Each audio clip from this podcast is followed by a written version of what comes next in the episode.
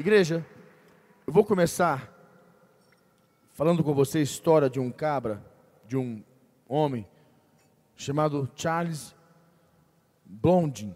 Charles Blondin, para quem não conhece, ele era um francês que morou nos Estados Unidos na década de 1800. Ele, Charles Blondin, ele era um ginasta que ficou muito famoso porque ele atravessava as, as cataratas do, do Niágara de um lado ao outro, que são dos Estados Unidos para o Canadá, uma distância de 330 metros de comprimento, e esse ginasta ele atravessava essa, essas cataratas do Niágara de um lado ao outro, e ele ficou muito famoso por isso. E ele fez fortuna fazendo isso. E como é que ele atravessava? Ele botava uma corda, simplesmente uma corda, não era cabo de aço, nada, uma corda. E essa corda, você já viu que corda quando você estica ela, mesmo que você estique, ela daqui a pouco ela, dá uma cede, ela cede um pouco e fica um pouco meio bamba, dá uma barriga na corda. E ele subia naquela corda e atravessava aquela, aquelas cataratas do Niágara, são 330 metros de distância e são 50 metros de altura. Pense, aqui na nossa igreja, esse fundo aqui preto tem 35 metros de distância de um lado ao outro. Atrás, a entrada, tem 70 metros. E nas laterais, você vê as nossas laterais, tem 52 metros de distância, de um lado ao outro, uma ponta a outra. Imagina 330 metros, o tamanho que é. Só esse fundo aqui, como se fossem é, dez vezes, dez vezes isso daqui. Você tem uma noção, que daí é 335, e lá é 330. Então são dez lugares. E ele pegava essa corda, ele subia nela e atravessava ela ali andando. E, e no início, muita gente ia assistir, muita gente ficava bonito. Só que o que acontece? Atravessou uma, atravessou duas, atravessou três, perdeu a graça. O que, que ele fazia? Ele inovava. Ele falou: opa, já que já vamos mudar o um negócio. Agora, gente, vou atravessar com os olhos vendados. Vou vedar os olhos e vou atravessar. Botava uma fita nos olhos, um pano, e atravessava com os olhos fechados, é, os olhos escuros, né? Cobertos. Aí o pessoal ficava louco. Como ele faz isso? Na próxima, ele falou assim: agora eu vou atravessar de costas. Vira carro de costas e atravessava andando de costas. E teve uma situação e outras outras maneiras que ele fez para chamar atenção. Porque a intenção dele era que o público fosse, assistisse, né, todo mundo ficasse, o conhecesse, ficasse famoso. E depois, o que, ele fazia? Shows na cidade. Fazia show na cidade e todo mundo queria ver o show dele. Porque ele ficou famoso, enchia a bilheteria, é, ele, ele, ele, ele lotava o negócio, a bilheteria esgotava e ele ganhava muito dinheiro com isso. E numa vez, numa dessas situações, ele conseguiu, nesse desafio, ele conseguiu colocar 10 mil pessoas assistindo um dia. 10 mil, fala comigo, 10 mil. Fala mais forte, 10 mil. Ele colocou 10 mil pessoas assistindo ele. E ele fez um desafio para o povo e falou assim: vem cá, quem aqui acredita que eu sou capaz de atravessar de um lado ao outro? Todo mundo gritou, eu acredito. Quem acredita em mim? Quem acredita em mim? Todo mundo acreditou nele. Ele falou, ok, vocês acreditam em mim. Agora, quem acredita que eu sou capaz de atravessar de um lado ao outro com alguém nas minhas costas? Todo mundo gritou e falou assim: acredito. E o povo, era assim, a, a, a, o conto diz que o pessoal era, era, era, era, era como se diz, é, fervoroso, né? Era, era como, era insistente, assim, é, intenso. Acreditamos, nós acreditamos em você, Blonde. Nós, nós acreditamos em você, nós acreditamos em você. Sim, você é capaz. Sim, nós acreditamos. E aquelas 10 mil pessoas gritavam que ele era capaz. Ele falou: fechado. Perfeito. Então é o seguinte: é, vocês acreditam em mim? Vocês acreditam? 10 mil pessoas falaram que sim. E ele perguntou assim: quem vai ser o voluntário? E aí, quem vai ser o voluntário? Tinha 10 mil pessoas. Adivinha quantos candidataram? Ninguém. Nenhuma pessoa se candidatou. Ninguém se candidatou. O empresário dele, o empresário dele se ofereceu. E ele colocou o empresário dele nas costas dele e atravessou, voltou, como ele prometeu. E o povo gritava. O que, que isso nos ensina? Eu ministrei um pouquinho sobre esse assunto na, no treinamento avançado de liderança, na quinta-feira, pois foi um assunto que eu abordei mais voltado para a liderança. Eu queria falar um pouco hoje para a igreja, para mim, para você, para o nosso contexto de vida, mais simples, claro. E o ponto aqui é claro: 10 mil pessoas disseram que acreditavam nele, que criam, mas apenas uma creu de verdade, apenas uma acreditou de verdade. 10 mil pessoas falaram que acreditavam nele. Quando ele disse: Quem é o voluntário? Ninguém subiu no barco, ninguém subiu nas costas dele, somente uma pessoa. É muito impressionante como nós temos que entender que quantas pessoas acreditam em Jesus, quantas pessoas acreditam no poder de Jesus, no poder da cruz, quantas pessoas acreditam, mas na hora da verdade, na hora que a coisa aperta, elas não acreditam elas são, infelizmente, elas são, como, como se diz, reprovadas. E somente uma pessoa acreditou. Crer não é aceitar um fato. Aprenda isso. Crer não é aceitar um fato. Crer é entregar sua vida nas mãos de quem você diz crer. Quando você entrega a sua vida nas mãos de quem você diz que crer, isso é verdade. Isso é verdadeiro.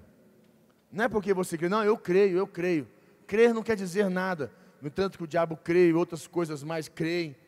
Mas entregar a sua vida. O o, que, o que faz de você um cristão não é o quanto você crê em Cristo Jesus, mas o quanto você está comprometido com Ele. É o seu nível de comprometimento que determina isso. Eu li um versículo essa semana com uma igreja, que está em Mateus 15, versículo 8 Quero ler para você Mateus 15, versículo 8, que ele diz assim: Este povo honra-me com os lábios, mas o seu coração está longe de mim. E o que eu quero que você entenda hoje, que eu quero levar você a ter mais comprometimento, a você não ter uma vida, uma, uma, uma, uma relação com Jesus rasa. Quem já viu piscina de criança? Quando você vê uma piscina de criança, você entra nela, ela molha até a canela, aqui assim um pouquinho, abaixo, bem abaixo do joelho, porque ela, ela, ela é para aquilo ali mesmo, para ninguém afogar, para acontecer nenhum, nada de errado. É piscina de criança. E a intenção é que você saia dessa piscina com criança que você estava vivendo, com Deus, com Jesus, e você entra numa piscina profunda. Você entra no profundo que você não tenha medo. Você sai dessa relação rasa, desse, você está envolvido com a igreja mas você não está comprometido com Jesus. Porque envolvido com a igreja, é aquela pessoa que ela frequenta a igreja, ela vai na igreja, ela acha bonito, ela gosta da palavra, ela se sente bem, ela sai feliz, ela sai animada, revigora ela, mas o compromisso dela com Jesus, o comprometimento dela com Jesus é falho, está fraco. E eu quero que você entenda o primeiro ponto, anote isso. O comprometimento ele começa no coração. O comprometimento começa no coração. E eu tenho um versículo para você que está em Mateus 6, 21. Mateus 6, 21 que diz: Porque onde estiver o vosso tesouro, aí estará também o vosso coração. O que, que ele está dizendo aqui para mim para você? É, onde nós colocarmos o nosso coração, aonde você enxerga que é o tesouro da tua vida, o que é a coisa mais preciosa para você? O que é precioso? O que é um tesouro para você? O que você define como um tesouro? O que você acredita ser um tesouro? O que você é, é enxerga como um tesouro? Ali você vai colocar teu coração. É o que ele está dizendo aqui. O que você enxerga como tesouro, você põe no seu coração. Você pode ver uma relação. Quem aqui é casado sabe muito bem como é isso quem está namorando, noivo, quando você começa a se relacionar, você coloca o seu, você encontra, é como, como encontrar um tesouro. Você coloca teu coração. Por isso que muitos vão para frente, muitos casam, permanecem casados, porque enxergam um ao outro, enxergam o seu, o seu cônjuge, o seu parceiro, como tesouro e põem o coração. Esse é um dos grandes segredos. E na sua vida profissional, quando você põe o seu coração na sua empresa, quando você põe o seu coração no seu negócio, você tem uma visão diferente das coisas. E assim também na nossa relação com Jesus, nós não podemos ter um comprometimento, uma relação onde nós simplesmente estamos envolvidos. Nós temos que nos comprometer, colocar o nosso coração, porque quando põe o coração, nada quebra, nada arrebenta com isso, nada destrói, não se dissolve, porque o coração, ele prevalece, ele torna forte, porque você botou a sua fonte nisso. E, e um pouco adiante, eu vejo o momento que Neemias, Neemias foi chamado por Deus para restaurar os muros de Jerusalém. Isso é o momento que Neemias precisava restaurar os muros de Jerusalém, foi um chamado de Deus para a vida dele. E Neemias foi restaurar os muros.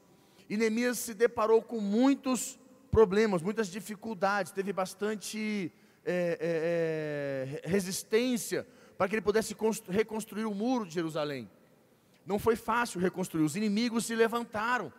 O diabo levantou muita gente, a obra, as obras nós, porque não, ele não poderia reconstruir os muros. Mas o fato dele estar completamente comprometido e não envolvido, ele estava comprometido com, com Deus, com a missão ali, com aquela, com aquela obra. Tem uma frase que ele diz assim, Neemias fala, né? Neemias fala assim, porque o pessoal pede para ele, Neemias, desce daí, Neemias, sai daí, Neemias, sai disso, Neemias, larga. Tentaram remover Neemias, Neemias, disse, não posso descer, pois estou fazendo uma grande obra. Quer dizer, eu estou comprometido com essa obra, eu não largo dela, eu não saio daqui até que ela esteja pronta. E assim deve ser nossa relação com Jesus, uma relação que nada nos tira, nem pessoas, nem circunstâncias, nem situações, nem emocionalidade, que muitas pessoas abandonam Jesus por causa da emocionalidade, pelos sentimentos, pelos pensamentos malucos. Não. O nosso nível de comprometimento, ele é mais profundo. Como ele é mais profundo, ele é mais bem enraizado, mais sustentável. Ele não é raso. Que passando qualquer coisa, corta e, diz, e nos tira. Não, o nosso é profundo. Nada nos tira da presença de Deus nas nossas vidas, amém? Segundo ponto, anote isso, que é muito importante. Quando nós nos envolvemos no coração, quando o coração está comprometido, quando o coração se comprometeu, nós automaticamente começamos a ter atitudes. E comprometimento se demonstra, é avaliado, avaliado, essa palavra seria melhor, avaliado pela ação. A sua ação mostra, ela a sua ação avalia o quão você está comprometido com Jesus. Como eu falei, não adianta ser comprometido entre quatro paredes. Aqui você está somente envolvido. O comprometimento vai para fora. Vai lá para fora. Vai para as nossas casas, vai no nosso trabalho, no nosso dia a dia. O quão comprometido você está? Você é aquela pessoa que você acorda, você entende o, tão, o quão importante. Eu não, eu não consigo entender como uma pessoa ela não ela vive sem conseguir orar, sem conseguir ler a Bíblia. Eu não entendo porque a, a, a ausência da oração é um perigo tão grande para nós, é uma, é, uma, é, uma, é, é uma cilada tão grande para mim e para você. Porque a oração tem um poder tão grande nas nossas vidas, e não importa que as pessoas pensam assim, ah, mas é tão difícil orar quando a gente está mal, é tão difícil orar quando a gente está em pecado, ou a gente está assim meio friozão, meio triste, aí que é o segredo. A oração não é para quando você está bem, a oração é para quando você está mal, muito mais para quando você está mal, tão bem quanto mal, mas a oração é para qualquer momento. Ah, mas eu tô assim, eu me sinto ver, com vergonha de orar para Deus, porque eu estou tão assim, distante, me sinto vergonha, eu sinto vergonha. Esse é o segredo. Não tem que ter vergonha, porque o nosso Deus é um Deus de graça, e Ele te recebe, te aceita do jeito que você é. Ele não se importa com o que você fez ou deixou de fazer ou, não vai fazer, ele se importa com o teu coração. Ele se importa com que você simplesmente se ajoelhe e clame a ele. É o que eu falo, uma pessoa comprometida, ela demonstra, é no casamento dela, é com os filhos, é no dia a dia, na prática de vida, ela demonstra que ela tem relacionamento, ela tem, ela tem compromisso. Deus não fez isso conosco. João 3,16 mostra que Deus deu o seu Filho unigênito em favor de mim e de você. Isso mostra o quão comprometido Ele estava comigo com você, o quanto Deus estava comprometido conosco, o quanto Ele estava comprometido. Ele teve a capacidade de dar o Filho dele. Olha a ação, como o coração dele estava envolvido, o quanto ele se comprometeu, ele deu o Filho dele.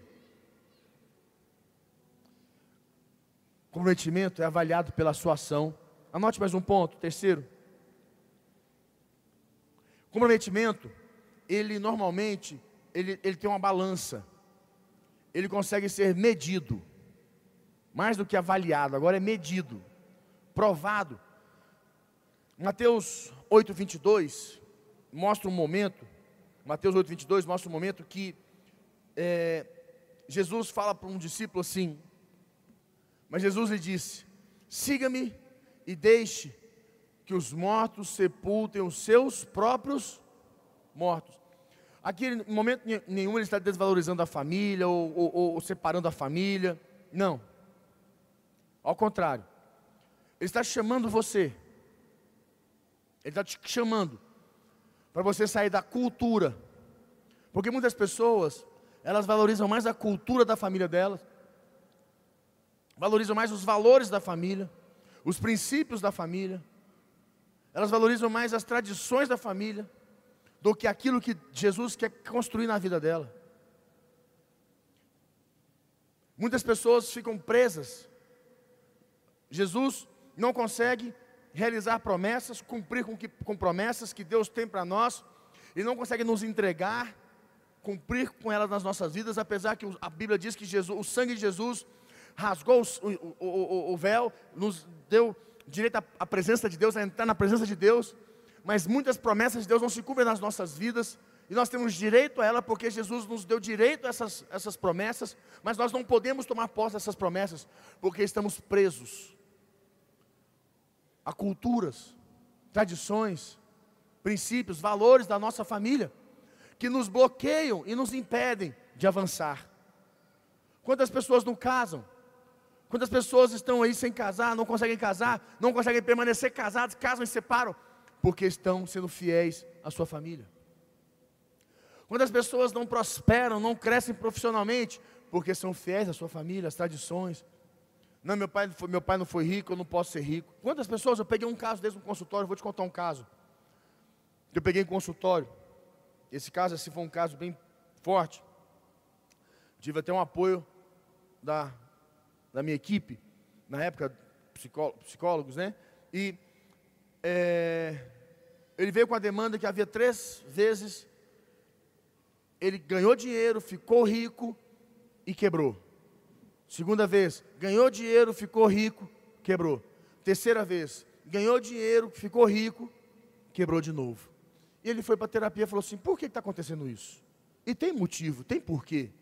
Ele falou: o que está acontecendo? Por que está acontecendo isso comigo?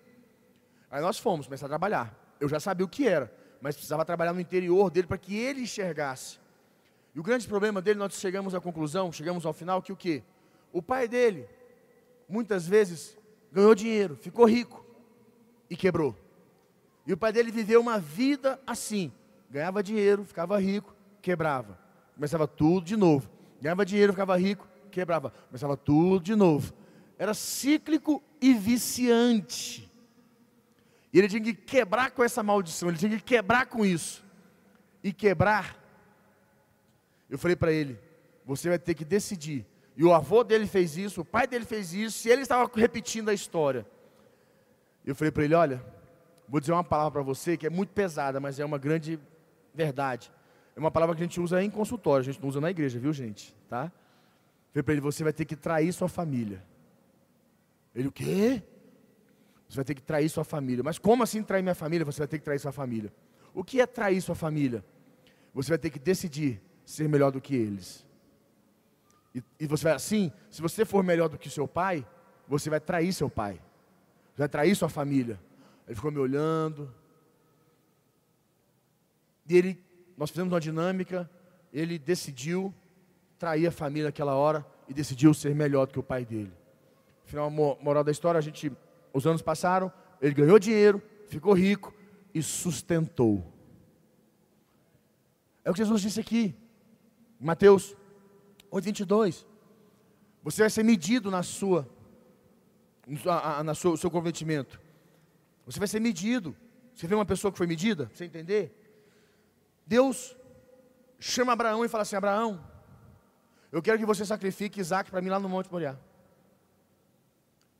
Deus chamou Abraão e falou assim: sacrifica Isaac para mim, seu único filho, que eu te dei na sua velhice, sacrifica. Que pai aqui teria coragem, ou mãe, de sacrificar seu filho? Mesmo que se tivesse dez, quem teria coragem? Um só. Imagina que só tinha aquele. Abra, Abraão foi tão fiel, tão comprometido, ele, ele era tão comprometido, tão comprometido, que nem falou para a esposa dele, para Sara, que iria sacrificar. Falou assim: Ó, Sara, seguinte, eu estou indo lá para o monte, porque Deus me falou comigo de madrugada, Deus falou comigo, que é para mim sacrificar Isaac, tá? O que, que você acha que Sara ia fazer? Sara ia matar ele primeiro, ou dar um cacete nele para ele apagar e sair correndo com o filho e sumir. Que mãe quer deixar o pai, o pai levar o filho para sacrificar? Nunca, jamais. Por isso ele nem falou nada para ela, ficou caladinho e falou assim: ó, Sara, seguinte, Deus me pediu, é, Sara, estou indo lá para o monte fazer uma oferenda lá, uma oferta, tá? Fica tranquilo aí. E foi. Mas por que ele fez tão seguro? Quando você está comprometido, aprenda isso. Quando você está comprometido de coração, é de verdade, quando você crê, você entrega a sua vida de verdade nas mãos de Jesus, você tem segurança que tudo que Ele te pedir é simplesmente uma aprovação, que Ele tem um livramento para você e vai trazer glória para a sua vida.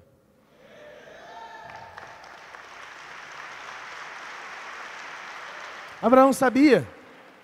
Abraão tinha certeza que Deus não iria fazer aquilo. Ele tinha certeza que Deus iria fazer algo. Quando você está comprometido, você tem segurança, você sabe. Se o líder fala, faz, você fala, pode deixar. Ah, mas eu, ah, eu não sei, estou inseguro, não tenho, tenho confiança. Não, você não tem medo. Abraão foi lá, e quando Abraão foi para imolar, a Bíblia diz que ele levantou o cutelo, que é o, o, o, a faca, ele levantou o cutelo para poder descer para matar. A voz de Deus veio e falou: Para, para, para. Libera Isaac. Pega aquele cordeiro que está lá naqueles arbustos. Tinha um, um cordeiro preso.